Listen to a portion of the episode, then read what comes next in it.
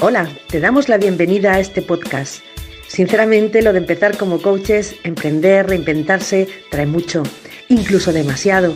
Así que hemos decidido crear un espacio seguro para acompañarnos, compartir y hablar desde el coaching. Mientras transitamos nuestro camino, ¿nos acompañas? Vamos allá.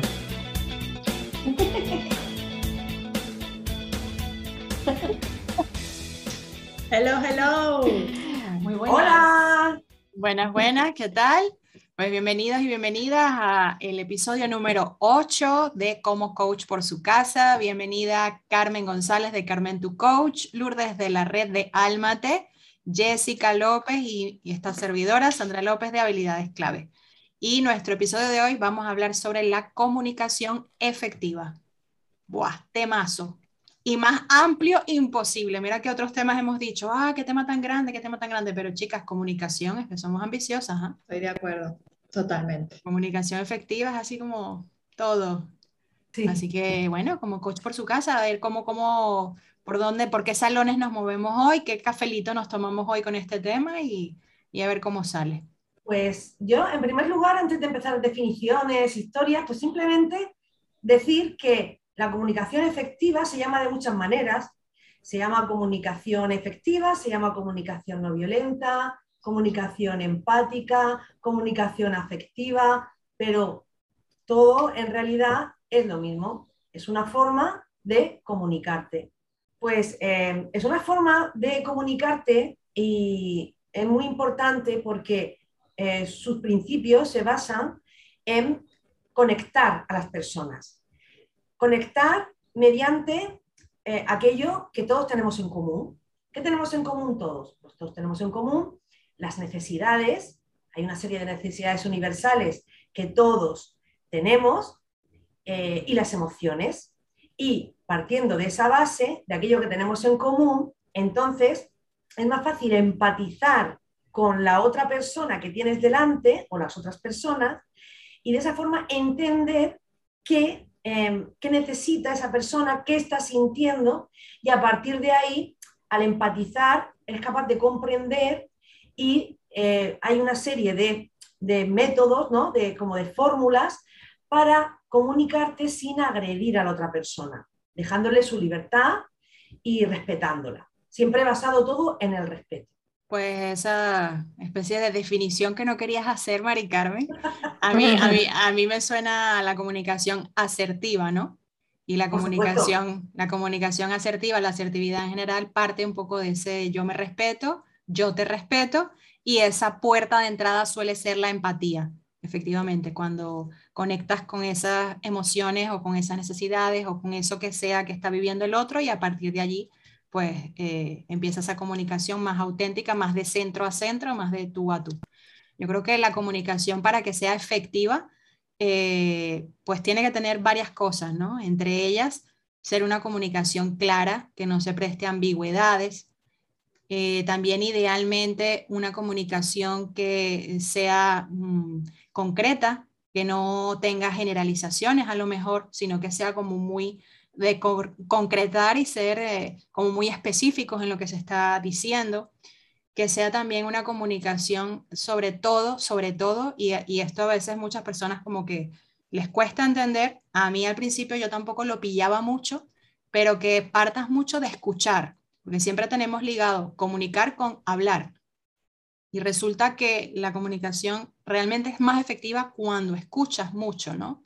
Y yo creo que nosotras como coaches es algo que es una habilidad que de hecho tienes que desarrollar porque precisamente nos encontramos seguramente con clientes que de hecho a veces decimos, bueno, esta persona lo que necesitaba era hablar, o sea, no hacer ningún plan de acción ni tal, sino desahogarse y hablar y hablar y hablar. Y es que en realidad en el día a día, eh, en las relaciones normales que mantenemos con nuestras amistades, familiares, amigos, yo creo que no es una habilidad tan común como se pudiese pensar. El escuchar de verdad de una forma activa, ¿no? Siempre tenemos esta sensación de que o te interrumpen cuando estás hablando o ponen en ti palabras que tú no has terminado de decir o la persona automáticamente empieza a hablar de sí misma o de qué fue lo que le pasó. Pero esta escucha activa que implica tantas cosas como su palabra lo dice, de estar activos, ¿no? De estar allí presente con todos los sentidos y no pensando en que tienes que hacer la compra o preparar la cena, es bastante complicado y es una cosa que hay que entrenar y practicar muchísimo. Y pienso que ahí está la base de una buena comunicación, sobre todo partir de escuchar. Bueno, voy a hablar yo un poquito también desde mi perspectiva. Eh, para mí la comunicación asertiva, efectiva, afectiva, no violenta, como el nombre que queráis ponerle, eh, al final se basa en crear em, relaciones que sean armoniosas y la palabra que me gusta más es ecológica, que sean unas relaciones ecológicas y cuyo objetivo sean el win-win-win, el ganar las dos partes, que para mí implica esa parte de respeto que habéis comentado ya. Y, bueno, la verdad es que también creo que tiene mucho que ver con el proceso que hemos hecho de todos los títulos de los podcasts que hemos ido viendo ya. Como decía Sandra, que esto es muy ambicioso, esta temática, pero en, en un camino de desarrollo personal y para llegar a esta comunicación de este tipo, creo que precisamente hay que hacer lo que hemos ido haciendo en, los distintos podcasts que hemos hablado. ¿no? Como primero, para yo conectar con un otro, necesito conectar conmigo mismo, o sea que sería el primer episodio que hablábamos de, bueno, el segundo, porque primero nos presentábamos lo que era el coaching y el segundo hablamos del autoconocimiento. Entonces, volvemos otra vez a la temática de que si yo no me conozco y no sé ni lo que siento, ni dedico tiempo a saber lo que necesito, no puedo conectar con un otro. Es imposible porque primero tengo que conectar conmigo, ¿no? Y después hablábamos de las creencias también en un momento dado y encima hemos hablado también de errores de procesamiento, trampas mentales, que lo iremos viendo yo creo hoy también, cómo esto afecta a la hora de tener una comunicación eh, afectiva o efectiva si yo no tengo la, desarrollada la capacidad de observar de manera clara.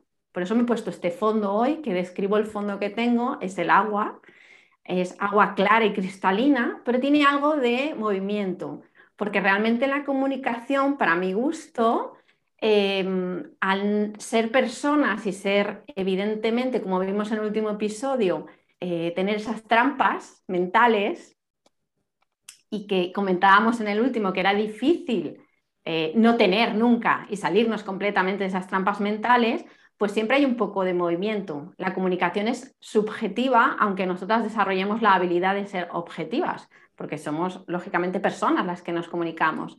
Entonces el agua se mueve, no puede ser un agua plana y sin ningún movimiento.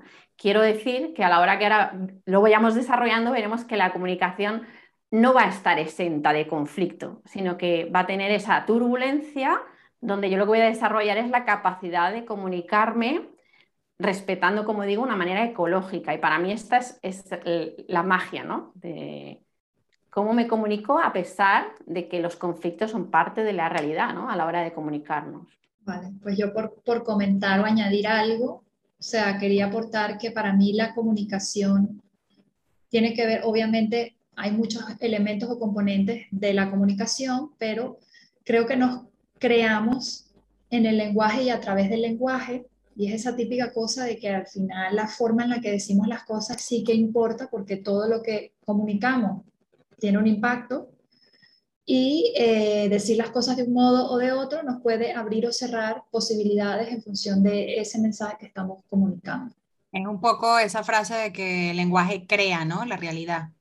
Ya pues no es lo mismo decir, eh, tuve hoy un día chungo, a decir, pues hoy estuve tres horas en un tráfico, eh, discutí con mi marido y perdí el móvil. Entonces, bueno, sí, sería, el resumen sería un día chungo, pero efectivamente cuando he dicho las cosas de una manera más objetiva, quizás le he quitado un poco de dramatismo, ¿no? Y eso es bastante importante, porque muchas veces lanzamos esa frase, como dices tú, Jessie, eh, creando una realidad que a lo mejor lo que hacemos es seguramente generarnos más sufrimiento del necesario, ¿no? Porque ahí entraría otra de las cosas clásicas en la comunicación que son los juicios y cada vez que ponemos etiquetas a las cosas, pues eh, ya no son simplemente una observación objetiva, ¿no? Sino que ya va con la etiqueta nuestra. Y muchas veces esas etiquetas, mira por dónde lo que hace es generarnos un sufrimiento adicional. No es, ya no es la situación que ya puede ser de por sí incómoda o desagradable, sino que encima, al yo ponerle esa etiqueta, eh, me lleno todavía de más, de más dolor, ¿no? Seguramente. Sí, de, hecho, en este sentido, en el coaching hablamos de que el lenguaje es generativo, es decir, que no solamente actuamos de acuerdo a lo que somos, sino que una parte de lo que somos también surge en función de cómo actuamos. Entonces, la acción genera también lo que somos, ¿no? Y parte de la acción es esa, esa comunicación o cómo hablamos. Para quien no sepa nada de, comunicación asertiva o efectiva, eh, pues un ejemplo de lo que, está, de lo que estamos hablando, eh, de, la primera parte ¿no? Eh, de la comunicación efectiva, que es la observación y el decir, el describir los hechos sin juicio. Por ejemplo, pues no es lo mismo decirle a tu peque, eres un desastre o eres un desordenado o una desordenada, que decir, eh, mira, tienes los calcetines por el suelo, la ropa encima de la cama y el armario con los cajones todos abiertos, ¿no? Estás describiendo, pero la persona que recibe ese mensaje, o sea, qué diferente es a que te estén etiquetando y enjuiciando a que estén describiendo un hecho. Entonces, la reacción de la persona que recibe ese mensaje, en vez de ser de, o de, o de mm, devolvértela, ¿no? o de sentirse agredido, lo que ocurre es que la persona simplemente pues se queda ahí, ¿no? Y, está describiendo un hecho, no se siente agredida. Y ese es el primer pasito de la observación, es el primer pasito de este tipo de comunicación. Efectivamente, genera un comportamiento completamente distinto. Una frase que tú le dices a alguien que se sienta atacado, que lo que va a hacer inmediatamente es devolverte ese ataque, a que sea algo que va dirigido a la acción, no a la persona, ¿no? En ese sentido, pues ya, ah, vale, pues no te lo tomas como algo tan personal, sino esto que hiciste tiene tales consecuencias o ha eh, repercutido de tal y tal forma, que no eres tú, eres tal cosa, tú eres tal otra, señalando, ¿no? Para afuera. Yo tenía una amiga que decía que cada vez que pones un dedito afuera, vienen tres para ti, ¿no? Y es como, es como eso de, de estar... Además, Mari Carmen comentó algo muy importante, que es el hecho de que a veces Em, confundimos los hechos con las opiniones, ¿no? que a veces eso que comunicamos eh, nos referimos a esas cosas como si fuesen hechos cuando en realidad simplemente es un punto de vista nuestro, porque bueno, en, ese proceso de comunicación hay una cantidad de pasos donde eso que ha sucedido yo lo percibo, según lo que percibo interpreto y de ahí siguen derivándose hasta que el mensaje finalmente se interpreta, eh, que no necesariamente son hechos, ¿no? Lo que, lo que estamos comunicando, sino expresando más bien opiniones que las damos como si fuesen verdaderas. Efectivamente, como no es lo mismo decir tienes una chaqueta verde a tienes una chaqueta horrible. Eh, a lo mejor a mí el verde me parece horrible, pero eh, la chaqueta objetivamente es verde. Ya lo de que si es horrible o es bonita o no, pues ya eso es algo subjetivo totalmente. Al final parece, parece fácil o difícil, y, lo bueno que tiene esto es que es cuestión de práctica. Al final, practicando y entrenando, se puede conseguir todo. Pero es verdad que, bueno, yo caigo 800 veces en etiquetajes y juicios, pero es verdad que desde que fui consciente de este tipo de comunicación, intento etiquetar lo menos posible. Y la verdad es que es sorprendente lo que se consigue ya de, inicio, cuando tú vas a, si vas a tener una conversación distendida, pues en realidad pues no pasa nada, ¿no? Pero cuando vas a tener una conversación con una persona que quizá hay cierta tirantez, es que cambia por completo. Cambia por completo porque esa persona, si tú ya inicias con una etiqueta un juicio, se pone a la defensiva y ya mal camino va a llevar esa conversación, a empezar a observar y describir los hechos objetivamente, es que esa persona pues dice, venga, a ver, ¿qué es lo que pasa? Por lo menos está abierta a ver a lo que tú estás diciendo.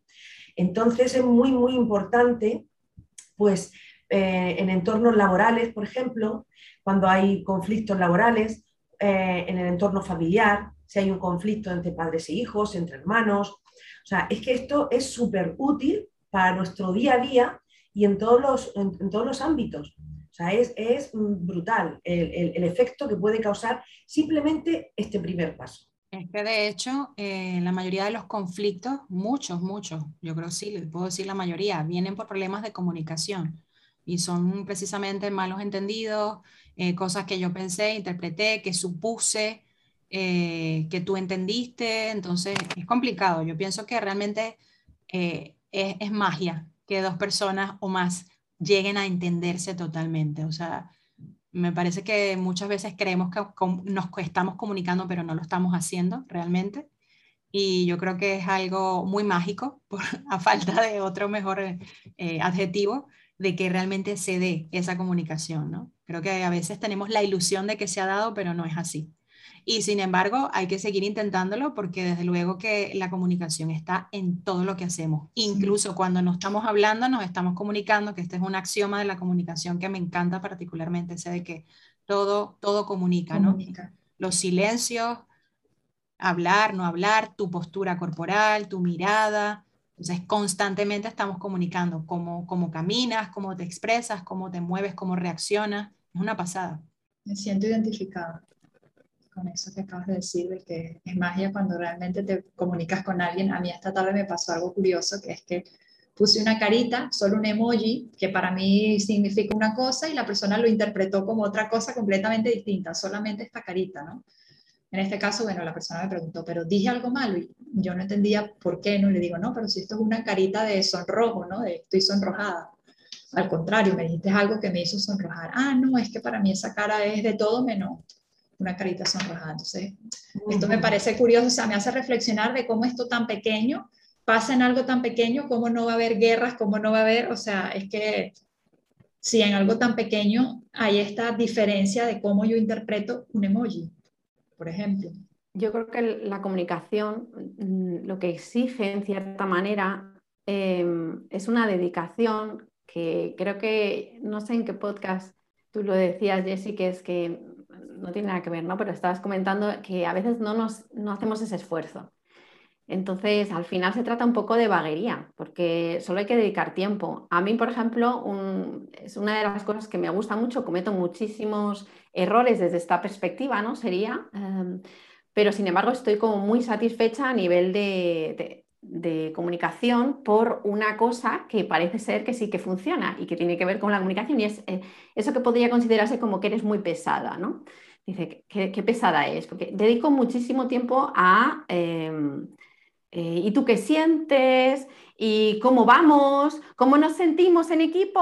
¿Cómo Entonces es una parte de que aunque que yo puedo dar por supuesto eh, algo, eh, pero luego vas preguntando y, dicen, ¿esta qué hace preguntando? ¿no? Dan, das por supuesto en el equipo que todos estamos bien y no, yo a lo mejor termino este podcast hoy y digo, ¡uh, qué maravilla! Y a lo mejor las otras personas consideran que no ha sido así, entonces, pues bueno, se pregunta y punto, ¿no? Entonces, eh, esto que es una característica que me dicen muchos, es que tú eres muy, como muy inocente, ¿no? Que preguntas mucho, como un niño. Pues es porque mm, en, ese aspecto, creo que por lo menos en algo me libro, porque creo que nos pasaba como las trampas. En este caso creo que hay que trabajar mucho esto de la comunicación y hacer muchos ejercicios, porque es verdad que, hay muchas, ahora lo veremos con ejemplos para que quien nos escuche también lo vea, que te pillas, ¿no? Que dices, ay, yo, pensaba que, que más o menos saldría bien parada y luego dices, madre mía, va a ser que no, que voy a tener que practicar muchísimo porque es verdad que hay construcciones verbales, que volviendo a lo que decía Jessie, también me parece muy interesante, el que yo puedo elegir. ¿Qué comunicación quieres? ¿Quieres una comunicación que sea con un lenguaje que contamina, podemos decir, ¿no? En resumen, o quieres comunicarte con un lenguaje que, inspire. Para mí esto tiene que ver ¿no? con, con esta, esta conexión. Y cómo a veces y diariamente me doy cuenta que peco de esa comunicación que en pequeñas cosas que podría ser contaminante. ¿no? Por ejemplo, volveríamos al querer tener razón. Pero si es que eso ya está fuera de lugar, o sea, es que de verdad todavía sigues pensando en querer tener razón y cómo te levantas nuevo día y te descubres en otra conversación diciéndole a un otro otra vez, mm, como insistiendo en tu opinión. Pero a ver, si es que es ridículo, es que no, cada uno opinamos muchas cosas y, tratar de convencer a un otro de algo resulta un gasto energético enorme. Entonces yo creo que aquí entraría esto como una clave de la comunicación ecológica que yo digo, porque tiene que ver con eso, con la pérdida de tiempo de que yo no te tengo que convencer de nada. Eh, y como, como decía Sandra, que me parece un ingrediente fundamental, eh, o bueno, por poner un poco de estructura, yo diría, imaginar que es el menú, el menú de un restaurante. ¿Cuál sería el menú de la comunicación no, violenta? O las etapas que se dice, por decirlo más formal, pues las cuatro etapas ¿no? que nos dicen para ir entrando, y así lo vais diciendo vosotras. Y yo lo veía pero, como pero Lourdes, en ese caso creo que podríamos dar un poquito de contexto de qué es eso de la comunicación no violenta, porque ya te digo que haciendo formaciones de ese tema, mucha gente piensa que estamos hablando de gente que se pega o que se insulta, y no, no, es exactamente, sino... Perfecto. Vemos un poquito de contexto antes de entrar allí. Comunicación no violenta o hay autores que la llaman eh, el mensaje asertivo, por si sirve de referencia mm, estos nombres distintos. Pues sí, yo creo que es más o menos lo que hemos ido explicando, ¿verdad? Que más o menos hay muchos, se, dijo al principio por el autor de Marshall Rosenberg, eh, o Rosenberg, ¿no?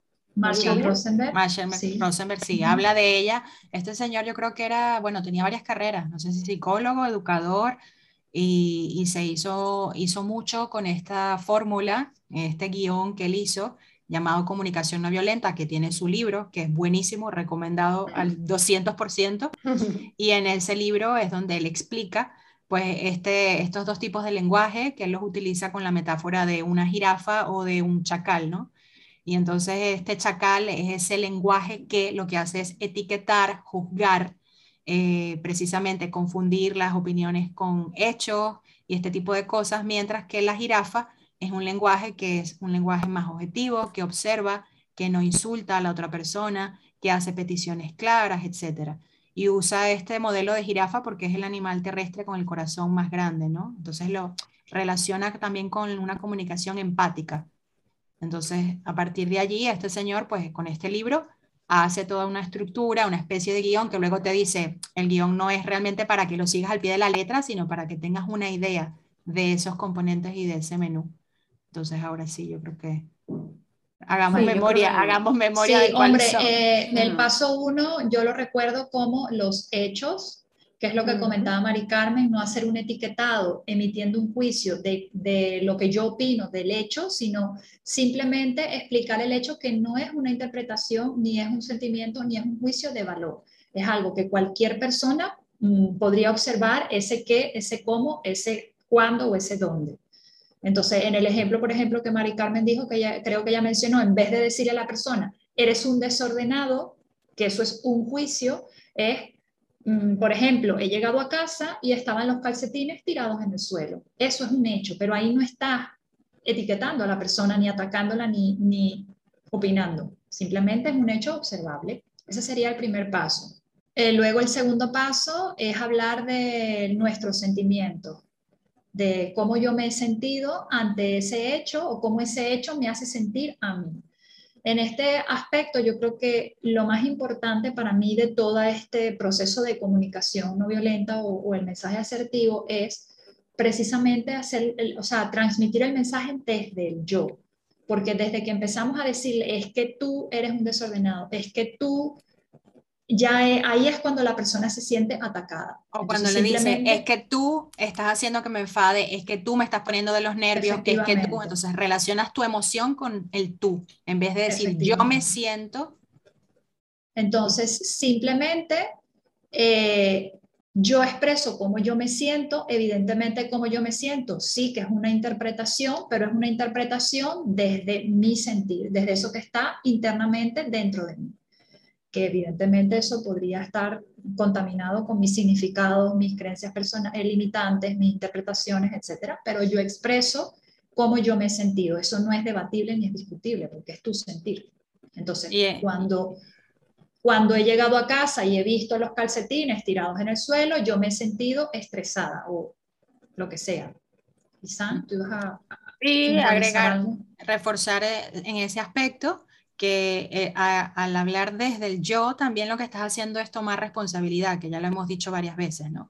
Entonces, desde todo el espectro de emociones que hay, tú te sientes de esta manera, pero te podrías sentir de otra manera. Y siempre pongo el ejemplo, yo que soy mucho con la puntualidad de una persona que, que me haga esperar una hora en un café que hemos quedado. ¿No? Y a lo mejor yo a, priori podría decir, pues eh, me enfada que me hayas hecho esperar una hora, pero a lo mejor no. ¿Por qué? Porque a lo mejor en esa hora me dio tiempo a mí de hacer una videollamada con una amiga mía que está en Canadá, me dio tiempo de ir, pasar por una tienda porque quería comprarme no sé qué historia, entonces en realidad no estoy enfadada, ¿no? O sea, que no es eh, eso de que porque llegaste tarde me enfado, no, yo me enfado, hay unas circunstancias y de todo ese espectro, por eso digo, de emociones la que yo cogí fue el enfado, la ira, la rabia, etcétera. Pero no, no va ligado a ese tú como solemos ligarlo, ¿no? Como una, una fórmula matemática que no es verdad. Y luego, Sam, cuando tú explicas esto en los cursos de comunicación no violenta, también hay algo que tú mencionas aquí que no, no es suficiente con decir yo siento para que ya sea un sentimiento o algo así. No sé si tú recuerdas esta parte. Que no es suficiente con empezar la frase diciendo yo siento, pero que realmente no estás hablando de tus sentimientos, sino del otro, ¿no?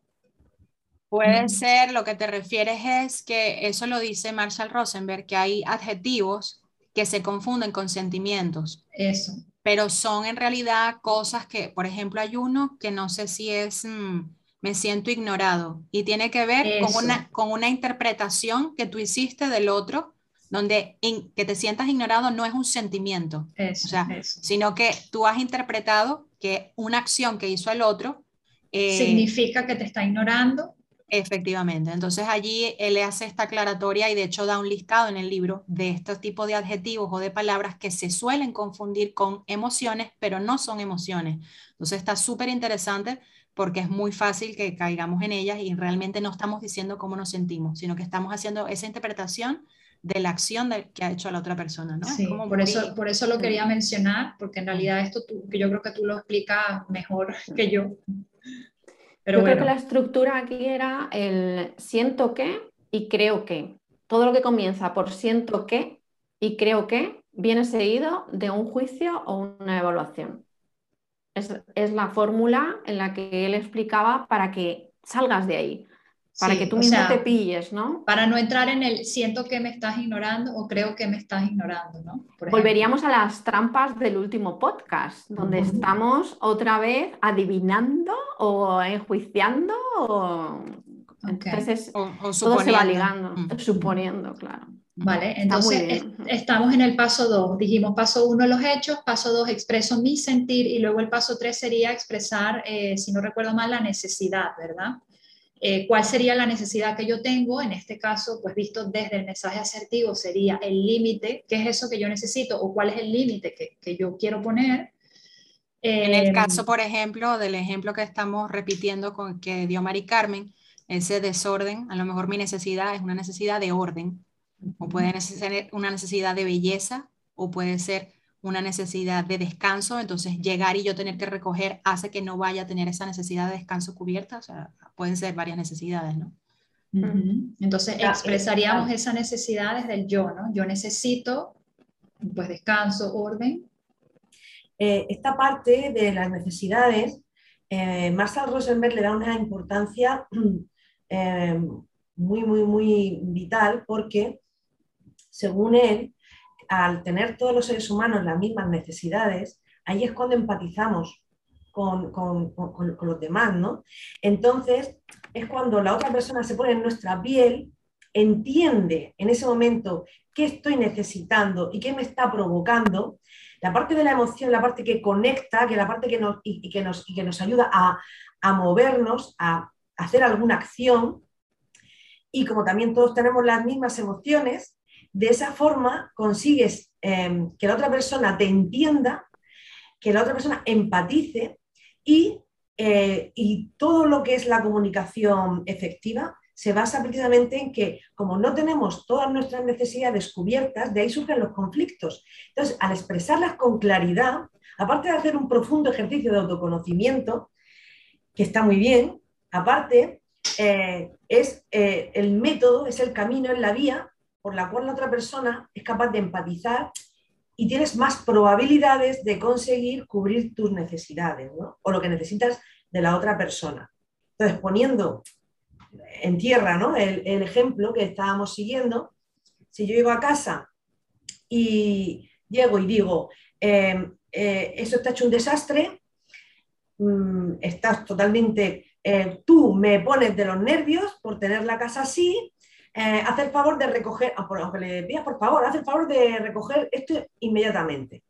Bueno, es que suena, muy agresivo y la otra persona, pues, pues mira, pues puede que ante los gritos coja y lo que haga es adoptar una postura sumisa, que, es terrible porque al final estás, lo que estás provocando es el miedo ¿no? en, en, otra persona o la culpa, y, o la otra forma sería llegar a casa y como estamos hablando, pues he llegado a casa y veo los calcetines en el suelo eh, y necesito orden. Entonces, hasta ese momento, ¿qué has hecho tú que pueda agredir a alguien? Bajo mi punto de vista, nada. Entonces, claro, tienes mucha más probabilidad de conseguir tu necesidad de orden, mm, satisfacerla y, que, te, o sea, que te entienda la persona que, tienes delante, ¿no? Que es el objetivo.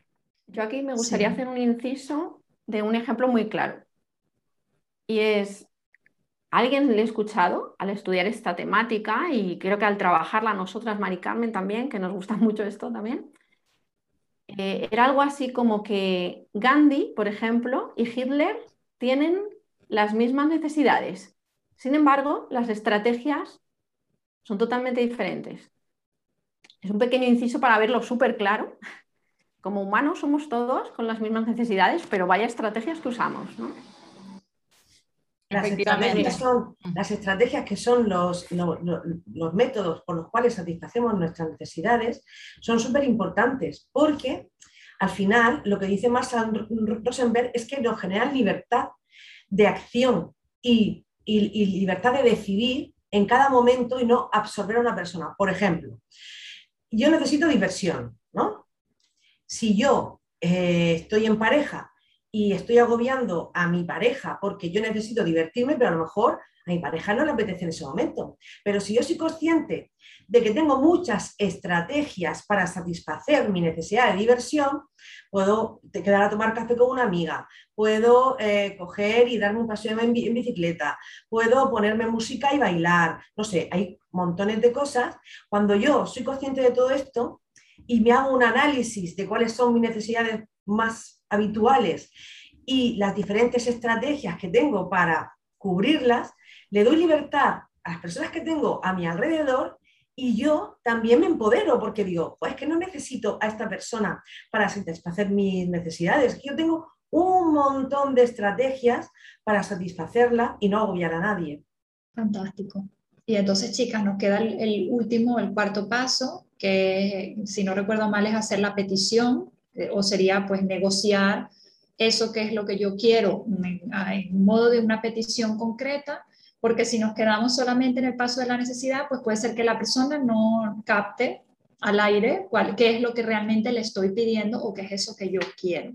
Entonces, en este sentido también creo que es importante mencionar, evitar utilizar los ultimátums o este tipo de estrategia que hacemos, que es como para controlar o como para meterle miedo al otro, que realmente no son cosas que vamos a cumplir, sino simplemente realmente, o sea, establecer límites que, que realmente se puedan cumplir y eh, bueno, entiendo que también estas peticiones, pues la otra persona tiene, sigue teniendo su derecho asertivo de decir que no a nuestra petición. Efectivamente. Ahí yo creo que la petición, yo diría dos claves. Primero, que sea eh, lo más explícita posible, porque si mi petición es, quiero que seas más cariñosa conmigo, pues cariñosa se puede interpretar de muchas maneras y entonces esa petición realmente a lo mejor cae en saco roto porque para esa persona cariñoso va a ser que me compra café, pero para mí cariñoso es que venga y me abrace fuerte. Entonces, eh, él está diciendo, ah, vale, pues yo sí estoy siendo cariñoso, más cariñosa contigo porque necesitas eso, pero resulta que no es una petición que yo he hecho clara, eh, expresa de a qué me estoy refiriendo con eso. Entonces, eso es súper importante. Y segundo, efectivamente, lo que decía Jessica, que la persona está en su derecho asertivo de decir que no. Con lo cual, pues, mm. esto... Eh, esto hay que aceptarlo, así como tú también estás en el derecho asertivo de decir que no según qué peticiones, ¿no? A mí esta parte me parece muy, muy importante porque no sé si os ha pasado, yo con grupos de mujeres, una de las temáticas que se vienen arrastrando un poco, ¿no? A nivel de, pues no sé si es romanticismo peliculero o qué, eh, que el otro tiene que, tiene que adivinar lo que yo quiero. Y eso es que me, me quiere mucho. a ver, pues no será más fácil em, decir exactamente qué quieres, primero saber tú qué quieres y luego poder tener la confianza como para decir exactamente qué quieres en todos los ámbitos y así poder obtenerlo. Será un camino mucho más, eh, no sé, eh, fácil, ¿no? Sin embargo, quizás por esa manera de, verlo, no sé, y es que no sé cómo llamarlo, si romanticismo o qué, parece ser que yo me he encontrado con esa idea de, ¿no? Que me quiere más mi marido o mi pareja o quien sea, si me adivina lo que, lo que yo necesito y yo no tengo que pedirlo. Si te lo pido ya no vale. Es que si te lo pido ya no vale. Y es como, pero a ver, estoy yo en tu cabeza. Sí, yo creo que está extendido, Lourdes. No sabría decirte si es solo romanticismo, pero yo creo que está extendida un poco esa idea de que, ay, si me conoces ya lo tienes que saber. Cuando, perdón, o sea, yo, por ejemplo, me siento que cambio constantemente. Eh, o sea, constantemente tengo nuevas ideas, nuevas cosas, cosas que me atraen, cosas que no me atraen. Entonces, ¿cómo le puedo pedir yo a alguien que me conozca algo cuando yo misma me doy cuenta de que, de que estoy en constante cambio? Mi situación cambia, cómo yo me siento cambia. Entonces, yo creo que está bastante extendido y es, es equivocado totalmente. Eh, no hacer peticiones claras. Perdón. Justo en el, en, el, en el, lado opuesto, el otro día estábamos aquí en una reunión con unos amigos y una, una, una amiga mía se estaba quejando. Es que mi marido no sé qué, porque no me ayuda, porque no colabora, porque no sé qué. Bueno, estaba encendidísima. Y simplemente lo que me pregunté, digo, digo, ¿tú alguna vez le has dicho a tu marido que necesitas? Y se quedó a cuadros. Dice, no, no se lo he pedido nunca. Nunca, nunca le, le, he dicho qué necesito. Digo, pues a lo mejor, bueno, pues a las dos o tres semanas volvimos a quedar. Dice, oye, mira, de verdad que, dice, pero un cambio. Dice, claro, es que llevo no sé cuántos años sin pedirle a mi marido lo que necesito. Fíjate, o sea, que es que es una tontería, pero es lo que estamos hablando, es que pretenden que que nosotras empezamos a enfurruncharnos, ah, no sé qué, estoy cansada, no sé qué, y no pedimos nada. Vamos a ver. Yo quería eh, añadir, o sea, de esto que están diciendo, que eh, reflexionando, que creo que muchas veces nosotros mismos no nos hemos detenido a identificar esas necesidades. Y, y, ahí va parte del problema. Y lo voy, a, lo voy a explicar con un ejemplo. Yo, por ejemplo, puedo decir, me molesta que mi hermano me coja la ropa, me molesta.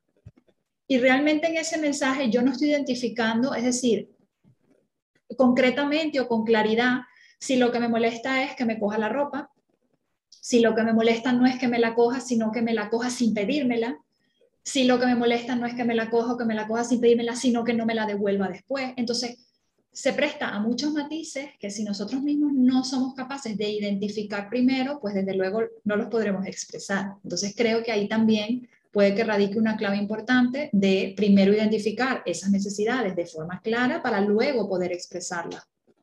Otro de los aspectos que yo creo que también es importante, ya saliendo un poco del guion ¿no? de comunicación no violenta, pero sí entrando en lo que, bueno, dentro del mismo ámbito de comunicación efectiva, así como hablaba antes de la escucha activa, es súper importante como ingrediente allí meter preguntar, como adelantaba Lourdes, esto creo que es una habilidad que está bastante infravalorada y preguntar es, básico.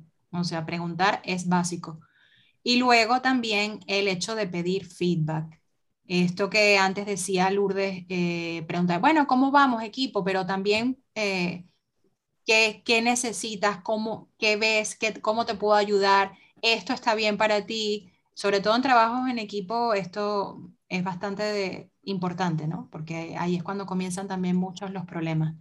Entonces, así como metíamos antes, escuchar activamente, sin duda, preguntar es base para una comunicación efectiva y pedir también solicitar feedback.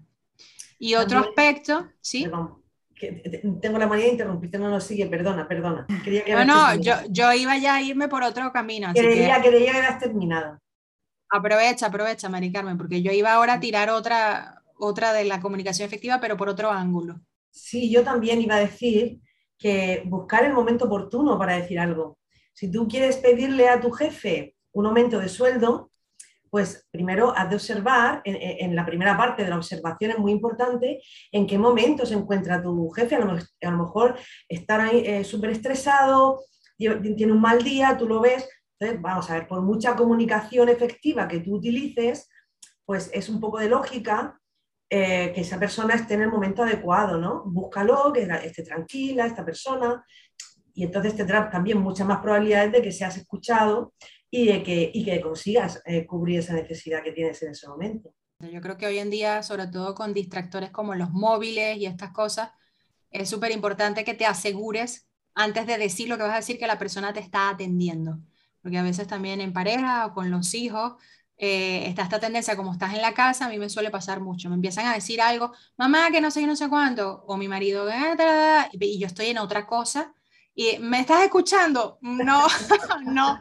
Entonces, ha sido como ese acuerdo, esa negociación de decirles, primero, antes de decirme todo eso, asegúrate, mira, te quiero decir algo, o cuando puedas avísame para hablar de un tema, o no, ese, ese enunciado, que no es que sea pomposo ni, ni formal, pero sí es necesario de que si necesitas realmente que ese mensaje llegue y que haya esa comunicación, lo que tú acabas de decir, el momento, el momento para hacerlo, ¿no? Importante tener esa atención. Entonces, eh, empieza por asegurarte que la persona te va a escuchar realmente. Entonces, mira, un, segundo que o cuando puedas, cuando te desocupes, porfa, para comentarte una cosa y ahí ya sé y me aseguro, ya me está escuchando, ¿no? Que ya después esté pensando en otra cosa, no lo controlas, obviamente, pero sí que tenga esa disposición y no está lo mejor eso con el teléfono o leyendo o escribiendo un correo o lo que sea. lo que iba a decir antes, eh, que es un tema de la comunicación y es, también me parece súper, súper importante, que es la comunicación intrapersonal, que son esos diálogos internos. Y, también eso allí, cuidado, porque muchas, muchas de las cosas de cómo pensamos, de lo que creemos, etcétera, viene de cómo nos comunicamos con nosotros mismos, ¿no? Y el caso está en que como a veces no somos conscientes de la radio y de la radiecita que está allí hablando, hablando, hablando, y nos está generando sentimientos, o sea, emociones, nos está generando pensamientos o estados de ánimo sobre todo, ¿no? De, de es súper importante entonces también cómo está haciendo esa comunicación eh, con nosotros mismos. Entonces creo que ahí también hay un filón interesante que se puede, que se puede tocar un poco. Bueno, a esto que estás comentando, San, yo añadiría también el tema de la autoobservación, un poco enfocado con ese autoconocimiento. En la medida en que nos conocemos bien, también somos capaces de detectar cuáles son nuestros detonantes emocionales.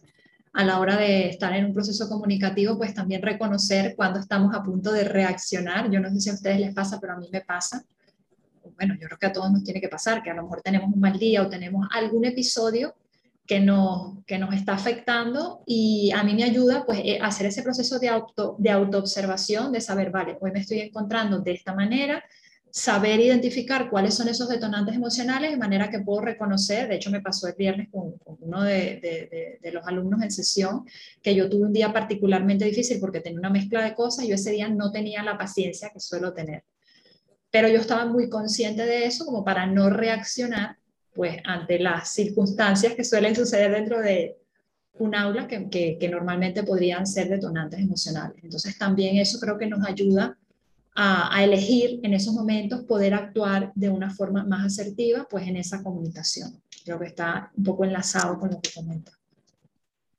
Sí, sobre todo también esa parte que es bastante común del de, automachaque, ¿no? O sea, creo que no sé por qué, curiosa razón, no sé, Lourdes a lo mejor tiene su teoría, o Mari Carmen, o tú, Jessie, ¿por qué esta tendencia de estarnos machacando continuamente más que alabándonos? ¿Será por educación? Porque pensamos que si nos alabamos somos personas engreídas, narcisistas, eh, o qué es lo que pasa, pero esta tendencia es brutal y cuando te das cuenta de ese lenguaje que está allí como exigiéndote, eh, no, y es esa constante, no, no eres suficientemente bueno, tienes que hacer más, esto es una caca de vaca, etcétera, es, mucho ese machaque, ¿no? O sea, creo que nos cuesta, a menos que te estés haciendo un trabajo personal, tener más pensamientos o ese diálogo interno más del tipo positivo, más del tipo creer en ti, confiar en ti, eh, pensar que las cosas van a ir bien, este tipo de cosas. No sé si tiene que ver seguramente con esta parte del cerebro que, nos, que está todo el tiempo atento a los peligros, entonces son este tipo de pensamientos de alerta, de alarma, los que más prevalecen.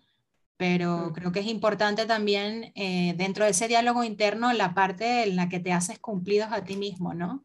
En la que te elogias, en la que te impulsas, en la que te das piropos, ¿no? Y te hablas bonito, porque muchas veces cuando haces la pregunta, eso que estoy pensando ahora se lo diría a alguien, no se lo dirías a un amigo, a una persona que quieres, no se lo dirías, ¿por qué te lo dices a ti? ¿No? Es curioso. A mí esto me recuerda, eh, Sandra, a lo que creo que lo hablamos ya en un podcast, que os comenté que ya sabéis que yo con los nombres me los invento un poquito, ¿eh? pero bueno, es, creo que era el efecto Reigarnik. ¿eh? Eso vuelvo a decir, cada uno que lo busque en, Google, algo así parecido. ¿vale? Entonces, la cuestión era que el cerebro lo que hace, este efecto, es que mm, se observaba que nos enfocamos en lo que falta.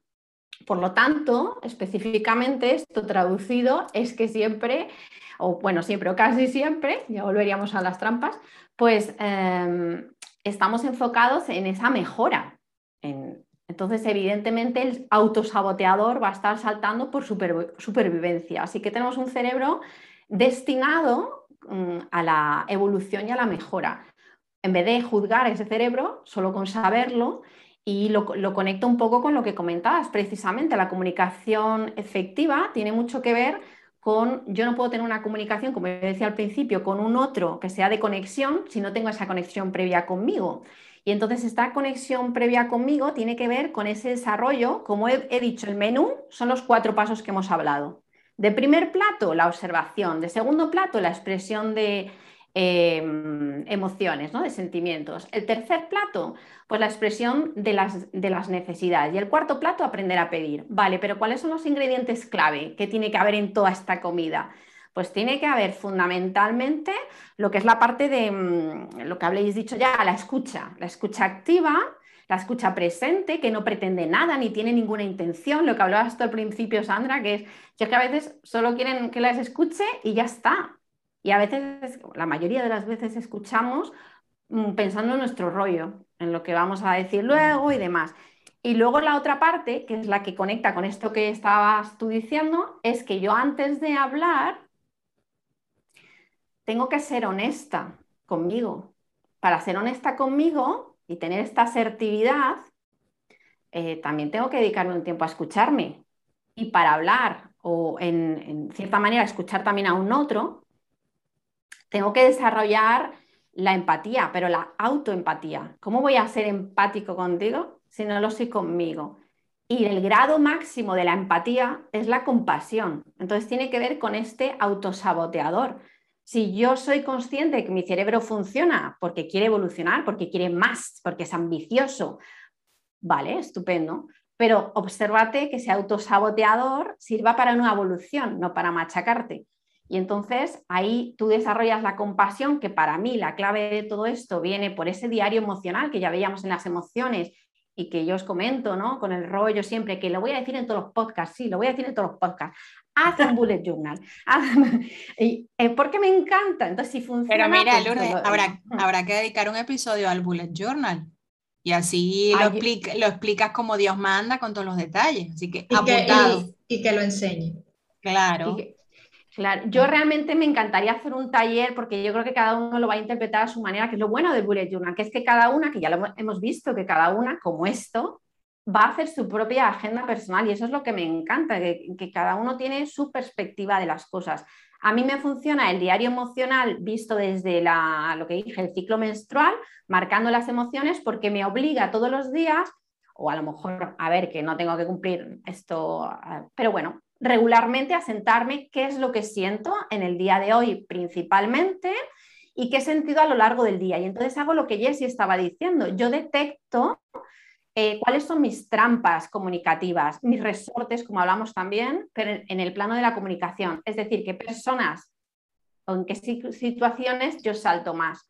De tal manera que puedo estar ya prevenida y ya me doy cuenta de cómo entro a esa comunicación y puedo tener estas estrategias o con quién no pongo límites. A lo mejor yo tengo mucha facilidad para poner límites en las relaciones eh, familiares, pero a lo mejor no tengo ninguna capacidad de poner límites en el trabajo, por ejemplo.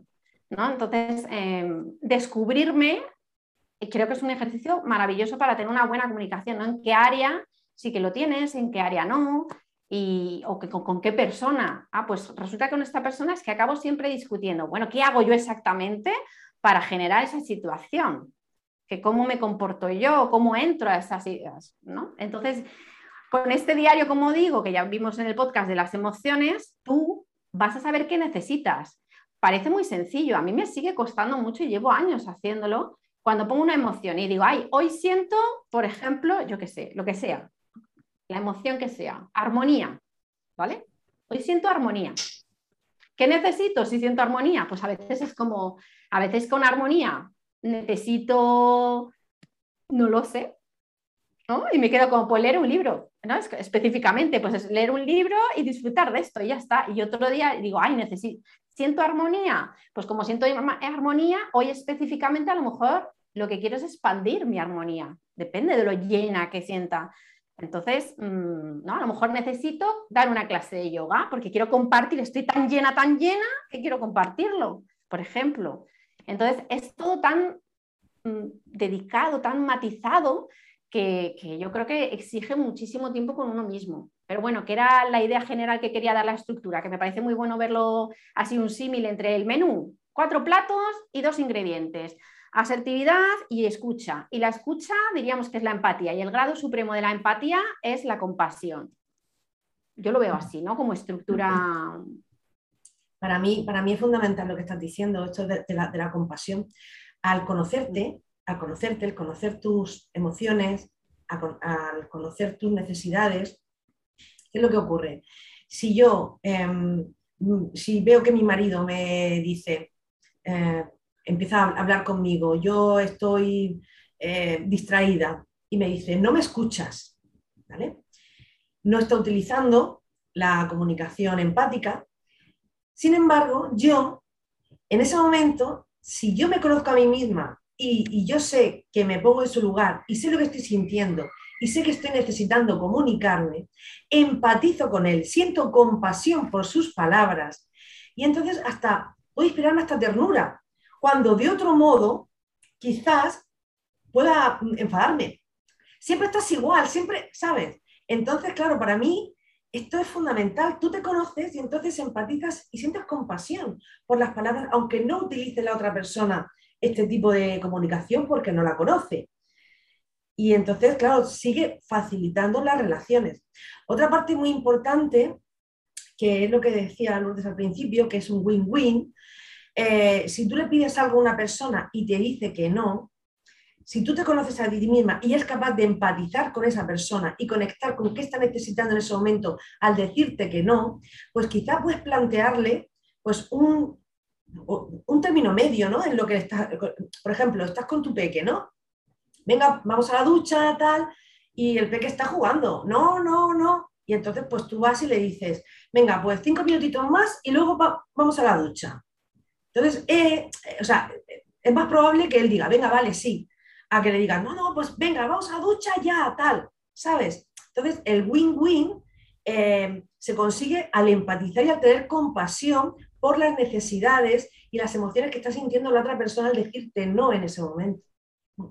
Y luego yo, chicas, a esto añadiría también, bueno, o, yo lo asocio esto que están comentando con la comprensión mutua, ¿no? Con, em, cuando nos abrimos de alguna manera a la curiosidad o a querer realmente entender de dónde viene ese mensaje que nos está transmitiendo el otro, eh, porque al final las diferencias que tenemos en opiniones muchas veces, es decir, aunque algo para mí no tenga sentido, para esa persona tiene sentido la forma en la que lo está comunicando, aunque no estemos de acuerdo, ¿no? Y al final esas opiniones o esa forma de comunicar de los demás, yo lo veo como simplemente una confesión de lo que hay en su mundo interior, de sus historias, de sus creencias, de sus valores, de sus heridas por sanar, de sus necesidades, de cómo ellos mismos se ven a sí mismos, todas estas cosas. Entonces, asocio todo esto a esa compasión, quizás yo lo, asocio a la idea también, pues, o no sé si se podría decir que es algo similar a, la, a esa, querer tener esa comprensión mutua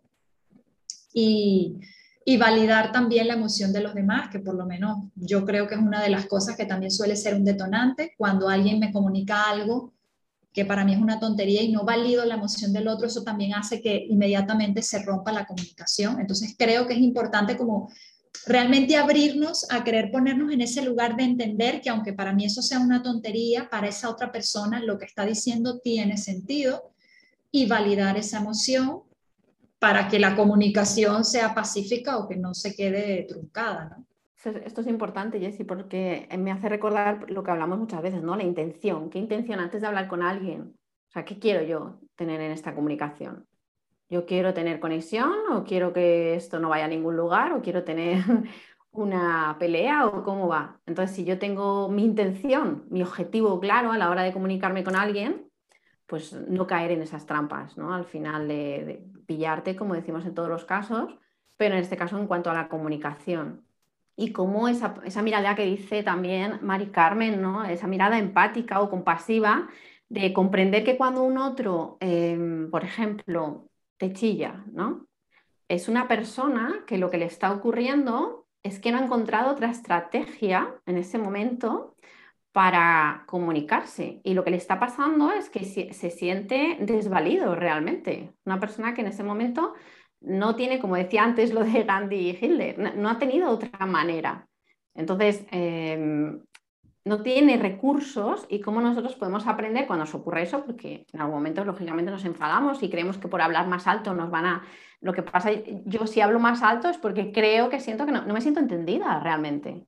Entonces, estoy subiendo el tono porque a lo mejor yo creo que así me van a entender mejor, por ejemplo, ¿no? Entonces, esta mirada creo que cambia un poco y eso no quita que, que evidentemente estemos de acuerdo o no con lo que está ocurriendo. Pero creo que es importante. Y no quita, y no quita Lourdes, que pongamos límites allí. Eso es. Porque si te ves en una situación en la que incluso, incluso puedes temer físicamente, ¿no? De algún daño, etcétera, eh, aunque tengas esa compasión de ver, esta persona está herida, esto es importante para esta persona y está perdido en las formas o está ahora con un secuestro amigdalar impresionante, no quita que, mm. tú, que tú pongas los límites que tengas que poner. Claro. Mm. Esto, este es un temazo.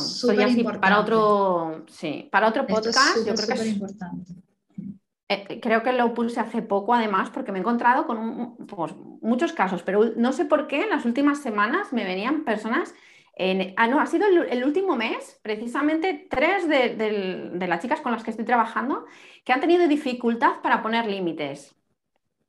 ¿Vale? Eh, y, que, y, que, decían, madre mía, me ha salido eh, una energúmena este mes con familiares y demás, porque claro, dada la situación, vuelven, pues a lo mejor ahora que nos hemos vuelto a reunir y tal, entonces visitas, visitas, visitas y no saber poner límites, ¿no? Y, pedir ayuda en este caso de, bueno, ¿dónde me puedo quedar yo tranquila? Aprendiendo a respetarme a mí, decir que no sin hacerme daño a mí ni al otro. Y, y esta necesidad me parece fundamental porque es algo que se me repite bastante. Pues apuntado. Decir no, poner límites, que podría estar allí juntito o, o no. Bueno, forma parte de esta comunicación precisamente, ¿no? Hacer las peticiones como a muchas personas lo que les ocurre es que, que estás pensando para que te cueste pedir algo. Sí. Es que de hecho, de hecho, entre las habilidades asertivas específicas entraría ese decir no, ese manejar conflictos, ese poner límites, ese expresar cumplidos o piropos eh, también. Mm expresar emociones, o sea, tiene, tiene muchas aristas que entrarían dentro de, dentro de la misma asertividad, ¿no?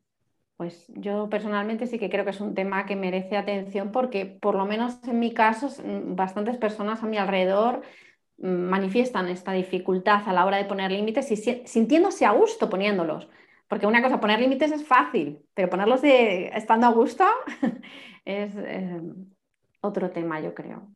Sí. Ahí también entran los derechos asertivos, ¿no? que muchas veces son desconocidos, pero tenemos derechos asertivos de un montón de cosas que normalmente pensamos que no porque se nos ha enseñado que no, que si los haces eres grosero o eres egoísta o eres antipático, etc. Entonces, claro, esto, esto parte puede ser falta de educación, parte puede ser que no, que no los conozcamos, parte puede ser que aún conociéndolos lo tengamos asociado con consecuencias negativas, porque has sufrido por haber sido asertivo, entonces mm, prefieres evitar ese escenario. eh, hay, hay, bastantes cositas ahí metidas. Mm, hay muchas. Sí. Pues chicas, no sé cómo ven de ir cerrando o si quieren abrir ahora el tema de la parte de comunicación en cuanto a metamodelo. No, yo creo que por hoy hemos abarcado bastante completito y ya podemos para otro episodio dejar más cositas si nos queda pendiente de este tema. Perfecto. Sí, estoy de acuerdo completamente. Entonces, si tiene alguna tiene alguna idea con la que le gustaría cerrar, no sé, tipo resumen de la comunicación. Hombre, yo creo que ese, ese resumen que hizo Lourdes con el menú queda bastante, bastante gráfico y así como esos, ese primer, segundo, tercer y cuarto plato, que lo vuelvo a repetir, que sería observar esos hechos, comunicar esas emociones, comunicar esas necesidades y hacer esas peticiones, pues a los ingredientes de la escucha. La asertividad yo creo que abarca todo directamente. Le agregaría como ingrediente preguntar, le agregaría pedir feedback, eh, ser concretos, como, como comenzaba cuando hablaba, ser, e, evitar ambigüedades y sobre todo, por supuesto, partir desde el autoconocimiento, que al final es de donde siempre hay que partir. El punto, el punto de partida, la casa del juego, el home, la casita, siempre es el autoconocimiento, tanto para poder expresar esas necesidades, tanto para poder expresar esas emociones, para saber qué quieres, con qué intención vas con una comunicación, cómo te estás hablando a ti mismo, o sea que al final siempre empezar por allí.